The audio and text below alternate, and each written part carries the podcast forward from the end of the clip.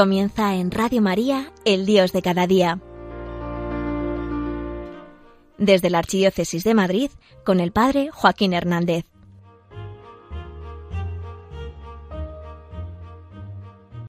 La historia la hemos dividido en dos partes, antes de Cristo y después de Cristo. Esta idea me encanta. Toca despertar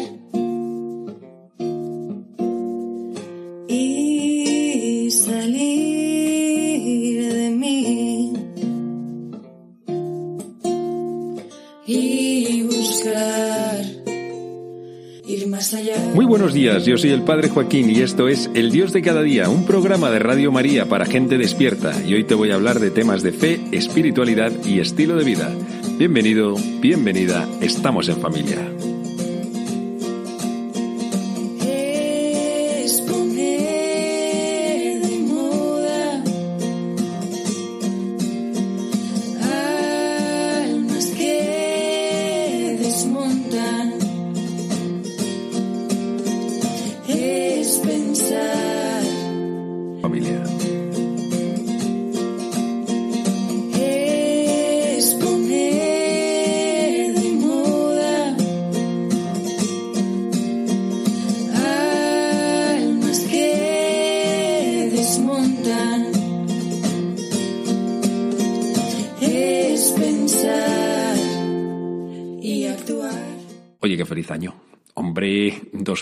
2022. A ver qué tal.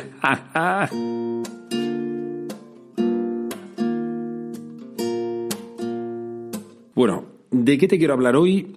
Mm, Pues de varias cosas, como están siendo estos días, un poco caos. Ah, te voy a hablar también, de ahora que lo pienso, de los Reyes Magos, de dónde aparecen y cuál es su historia y tal. Cuidado porque va a haber peligro de spoiler. Lo digo por si lo estás escuchando con, con quien no tiene que escuchar este podcast. bueno, vamos a ver. Quiero empezar hablándote de esos cambios de etapa de vida. ¿Por qué? Porque acabamos de cambiar de año, pero, pero hay otros muchos motivos por los cuales uno cambia el chip de un tiempo a otro, de una época a otra, ¿no? Pues a nosotros nos mueve ahora el año, pero bueno, te lo quiero hablar como más en general, porque ya sabes que este podcast procuro grabarlo de tal manera que lo puedas escuchar en cualquier momento del año. Vamos, que si em, te pilla en verano, pues bueno, es que en verano también puede haber cambios vitales, ¿no? Entonces, por eso te lo cuento un poco como más en general, o bueno, lo concreto en el tema del año, pero tú imagínatelo, a lo mejor, pues acabas de tener el cambio de la uni a empezar a trabajar, o acabas de salir de bachillerato y estás empezando la uni y este es tu primer curso y es un curso de transición, o acabas de empezar con un chico y vas como muy en serio como antes no habías estado, o vas a tener tu primer hijo, yo qué sé, o sea, hay muchas movidas por las cuales uno puede eh, tener un cambio, bueno, a veces también una enfermedad, se me ocurre ahora mismo. Pero bueno, bueno, lo primero que uno tiene que hacer, ¿no? Y lo primero que nosotros vamos a hacer es intentar cerrar bien el curso pasado o la etapa pasada. Acabamos de terminar un año que ha sido catastrófico. El 2021 ha sido un auténtico drama. Pero bueno, luego está nuestra vida personal y, las cosas cotidianas, lo que me pasa, la gente a la que conozco dejo de conocer, los, los amores, los desengaños, mi trabajo, mis estudios, todas estas cosas, ¿no? ¿Cómo cierro yo el año? Pues mira, yo pienso que un elemento, una herramienta fundamental para hacerlo es el agradecimiento. Porque la gran mayoría, si no todo, lo que ha sido más importante para mí este curso pasado, esta etapa pasada, ha sido un auténtico regalo. Vamos, cosas que es que podían no haberse dado, cosas que podían no haber vivido, no haber experimentado. Y las he tenido. Son un don de Dios, han sido un regalo del Señor. Darle las gracias me ayuda a dos cosas. Primero, a que no se me pase desapercibido. O sea, que, que guarde un poco memoria de lo que ha ocurrido. Que no sean simplemente cosas que vivo, sino experiencias. Ya sabes que hay una diferencia entre una vivencia o un estímulo y la experiencia. La experiencia es que eso que has vivido lo has hecho tuyo. Por eso lo has hecho experiencia, ¿no? Nosotros lo que queremos es eso, tener toda conciencia de lo que ha ocurrido, lo bueno y lo malo. Dice el Evangelio, me parece que es el de San Lucas, que María, cuando veía cosas de Jesús en su infancia, como que le parecían así curiosas o le rayaban un poco, dice el Evangelio que guardaba todas estas cosas meditándolas en su corazón. O sea, haciéndolas conscientes y como habría cosas que en ese momento no comprendía, las reservaba para el momento en el que pudiese llegar a la comprensión de eso que le había ocurrido, ¿no? Luego, el segundo elemento que tiene el agradecimiento es que de alguna manera volvemos a compartir lo que hemos vivido con Dios o se lo devolvemos.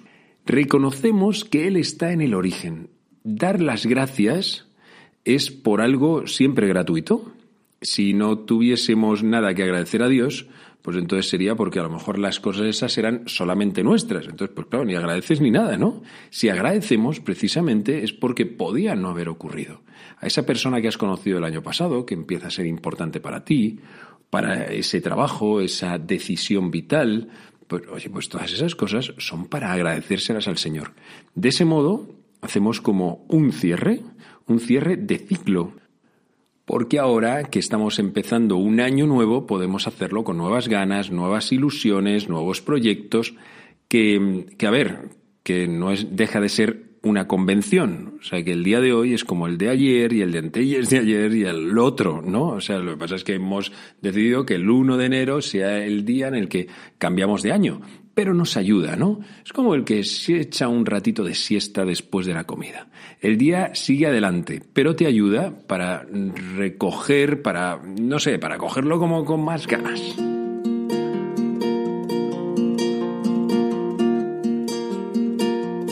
También con respecto a este cambio de etapas vitales, una idea que me iluminaba estos días es cómo el nacimiento de Jesús marcó un antes y un después en la historia, ¿no? De esto te hablé en el último capítulo explicándote de dónde surge, quién investigó cuando había nacido Cristo, en qué momento histórico se decidió hacer así, ¿no?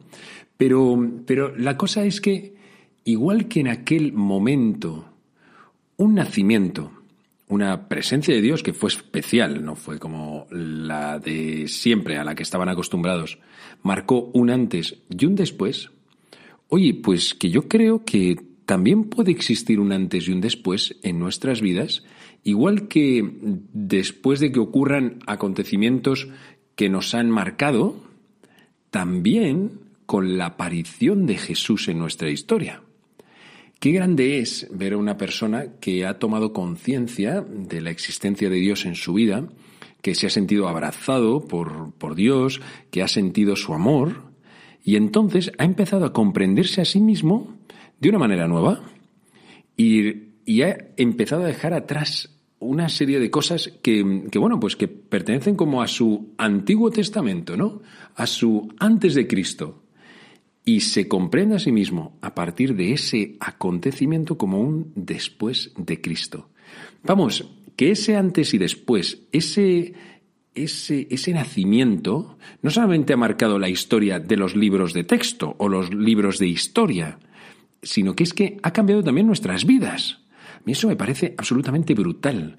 Claro, es que antes de que fuese el nacimiento de este niño el que marcase el comienzo de esta nueva era, antes era la construcción de la ciudad de Roma. Que bueno, que podía estar muy bien. Era una ciudad, era la ciudad más importante de aquel momento, por lo menos en nuestro mundo occidental. Pero aquella ciudad cayó. Igual que todos los imperios del mundo han caído y todos los que se construyan, los que se están construyendo ahora mismo, acabarán cayendo bajo la presencia de Dios, que sigue contemplando la historia y sigue naciendo y renaciendo, no solamente en un momento puntual, sino en tu propia vida. Me parece brutal esta idea. Estamos en estos días de Navidad, pero es que me da lo mismo. Es que todo enero, todo febrero, todo marzo es tiempo de Navidad. Porque Dios te ha escogido a ti para empezar a vivir, para vivir. Él no quiere que estés en un perpetuo Antiguo Testamento. Él te quiere ya con Él, viviendo dentro de ti.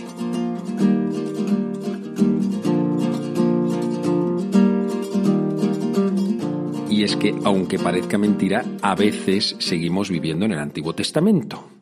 Y oye, que muy bien, que en la cabeza, a nivel de lo que sabemos, yo sé que Dios es amor. Pero luego, en el día a día, ahí viene el test de verdad, el auténtico. Y es, ¿qué relación tienes con el Señor? O sea, cuando te relacionas con Él, ¿realmente es como si Él fuese amor, amigo y todas esas cosas que sabes en tu cabeza? O sea, ¿has tenido experiencia de ello? Porque está muy bien saber que Dios es amor y tal y tal, pero si eso tú no lo has experimentado, entonces lo más probable es que aún estés viviendo en ese Antiguo Testamento. Y las cosas que te pasen las vas a filtrar desde eso que llevas en el corazón, no lo que tienes en tu cabeza. Por eso a lo mejor te ha pasado algún drama últimamente y te has pillado un rebote monumental con el Señor. Porque sí, está muy bien, Dios es amor, es lo que me han dicho toda la vida, pero aquí no se ha demostrado que sea amor. Y en realidad estás experimentando que Dios no es un Dios cercano, sino que para ti en este momento es un Dios lejano. Y ojo, que yo creo que con el Señor podemos tener nuestros momentos ahí como de conflicto, un poco de enfado, ¿no? Pero hay enfados y enfados. Hay enfados en los que tú sabes que mañana la cosa vuelve a estar normal, como te pasa con un hermano, con tu novio o con tus padres, pero hay otros enfados que son de ruptura. Y es que hay mucha gente que ha vivido estos estos momentos con Dios también, de ruptura. Y a lo mejor siguen yendo a misa todos los domingos, o siguen incluso a lo mejor hasta rezando, pero afectivamente han roto con Dios. Y han dicho, mira, yo por aquí y tú por allá, porque a ti no hay quien te entienda, a mí me habían dicho una cosa de ti, pero esto no, esto no funciona. ¿Sabes? Cuando eso ocurre, cuando nos ha ocurrido eso, en realidad es porque no hemos dejado que Dios entrase de verdad en nuestras vidas. Y le hemos empezado a culpabilizar. No hemos pensado que Dios quiera ser un amigo que nos quiera acompañar en los momentos difíciles, sino que en el fondo yo lo que tenía en la cabeza es que Dios estaba ahí en el cielo, era como una especie de socio con el que yo había llegado a un acuerdo en el que yo hacía una serie de cosas y él tenía que responder a las suyas. Es un Dios lejano, Qué cosas, ¿verdad? Bueno, pero es que no siempre nos lo han enseñado, o no siempre hemos tenido experiencia de esto, o nos lo han sabido contar, o a lo mejor simplemente nosotros, que somos unos huevones, no nos hemos puesto las pilas y no hemos querido darle la oportunidad a Dios de que entre con más fuerza.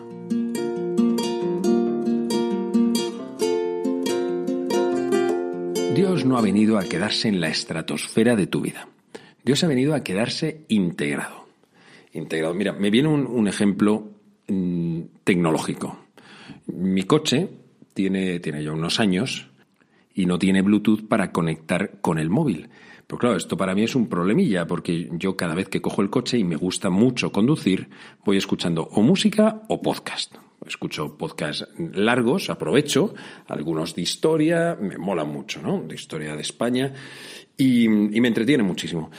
Pero claro, pues siempre tenía que andar con el mini jack aquí conectando al móvil y tal. Era un, poco más complicadillo. Hasta que descubrí por Amazon que vendían un cacharrito que, que es Bluetooth y que tú lo, lo enchufas al mini jack de tu coche, al auxiliar, y entonces eso ya te conecta con el móvil. Ah, mico, y ya puedes escuchar música y tal. Bueno, este cacharrín eh, es muy cómodo, pero claro, no está integrado. No es como un coche actual moderno que tú metes el móvil, enchufas algo o a lo mejor simplemente por cercanía y ya se te pone hasta el navegador y todo el, Google Maps, lo tienes ahí ya todo. Esto no, esto no. Esto es un cacharrín que tú tienes que entrar en el coche, le, aprietas al botón, lo enciendes, dice connected y entonces se conecta y, y luego además se, se va gastando la batería ya que lo tengo que andar cargando de vez en cuando. ¿Qué es lo que ocurre? Que nuestra vida espiritual a veces es así. Nuestra relación con Dios es así. Es, eh, está apagada, básicamente apagada, pero luego hay momentos en los que tú te subes al coche, tienes necesidad y entonces lo enchufas y le das para que funcione. Das a la tecla y entonces ya me pongo en modo religioso, en modo fe o porque voy a misa, o porque rezo esta noche, porque estoy escuchando este podcast, o porque mm, llamo y hago una oración con mi novio por teléfono. Como sea, pero conecto. Y luego, disconnected. Y entonces eh, ya estoy a otra cosa. Y además, otro problema, y es que se acaba la batería. O sea, es que esto no tiene durabilidad perpetua. No, es que se va gastando. Entonces necesito estarle metiendo enchufes de espiritualidad.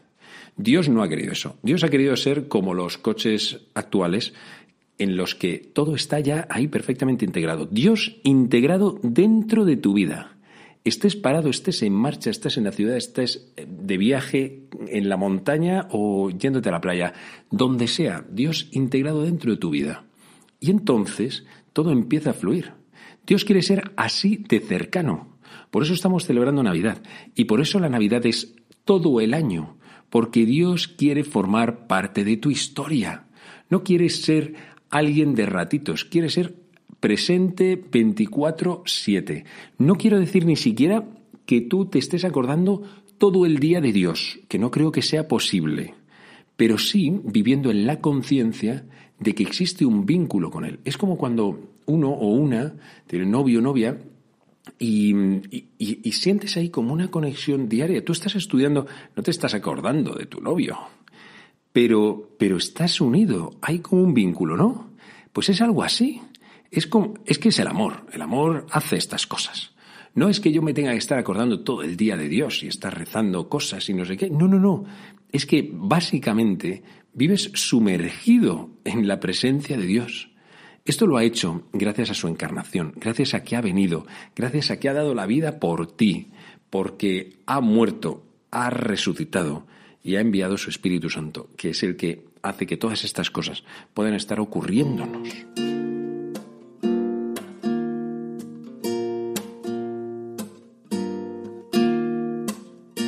Y de los tres reyes magos, ¿qué te voy a contar? Pues que no se sabe que fuesen tres, ni que fuesen reyes, ni de dónde venían. Bueno, no, esto es simplificando. Pero sí te voy a contar unas cuantas cosas que sí que sabemos y que luego es que sobre ellos la tradición de la Iglesia ha hecho una lectura global. Bueno, primero, su presencia está en el Evangelio de Mateo. No te lo voy a leer, el día de Reyes Magos se lee el Evangelio en el día. Dice que unos magos de Oriente, eso es todo lo que dice.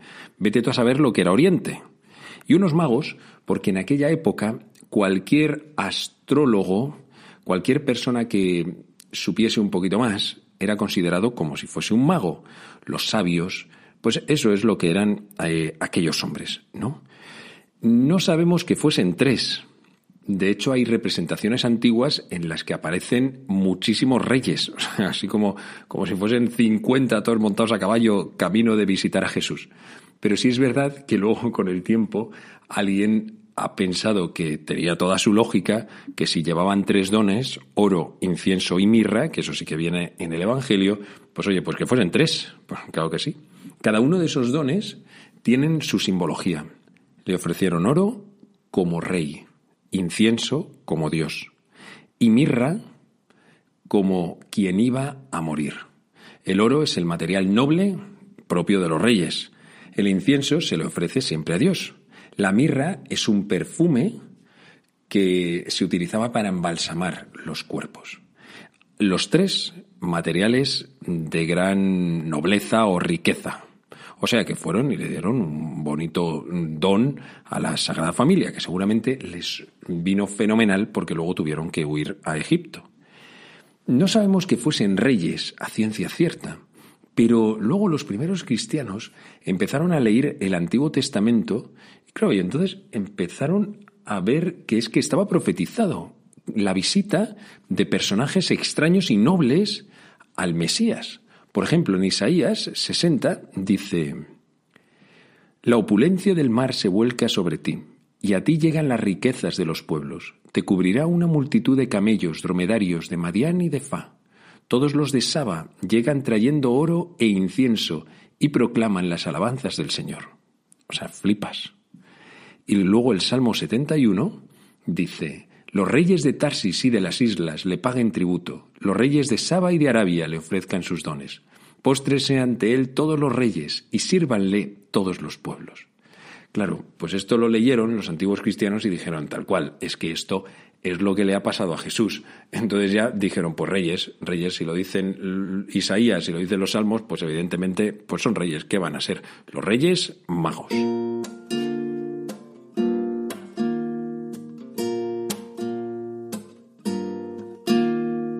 Venían muy de lejos, habían ido siguiendo una estrella, ya te he dicho que eran astrólogos. Siguieron una antigua profecía del profeta Balaán que decía que se levantaría una estrella sobre Israel, la de un nuevo rey para Jacob.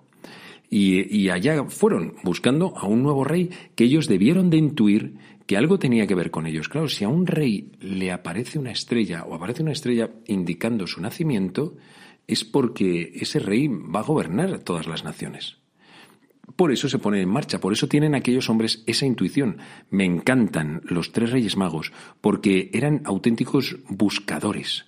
Eran, eran inquietos, intrépidos, se lanzaron a la búsqueda de algo que no acababan de encontrar, de entender, pero que intuían que debía de ser algo muy grande, mucho más grande que lo que ellos habían visto e intuido hasta ese momento. ¿Y dónde llegan? estos tres tíos que debían de ser además bastante ricos y que hicieron mucho ruido en Jerusalén, donde llegan en Belén, una ciudad mucho más pequeñita, es, es a, un, establo. O sea, es, es que te estalla la cabeza.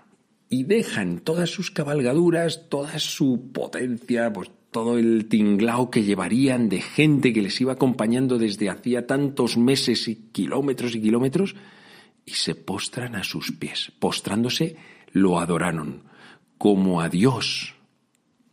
¿Y entonces qué les ocurrió? Pues que empezaron a contar el antes de Cristo y el después de Cristo.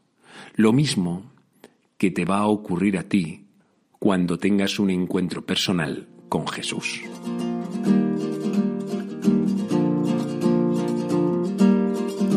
Serafín, que esto es todo, que Dios quiere ser cercano, pero ni siquiera quiere eh, que le guardes un sitio a tu lado. Es que ni siquiera.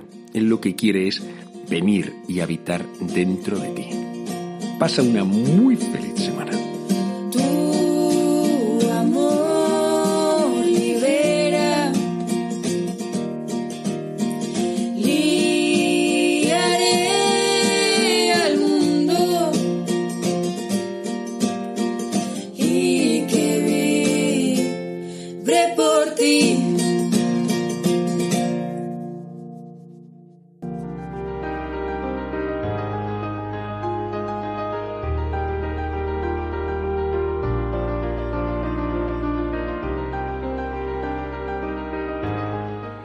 Finaliza en Radio María El Dios de cada día, hoy desde la Archidiócesis de Madrid con el Padre Joaquín Hernández.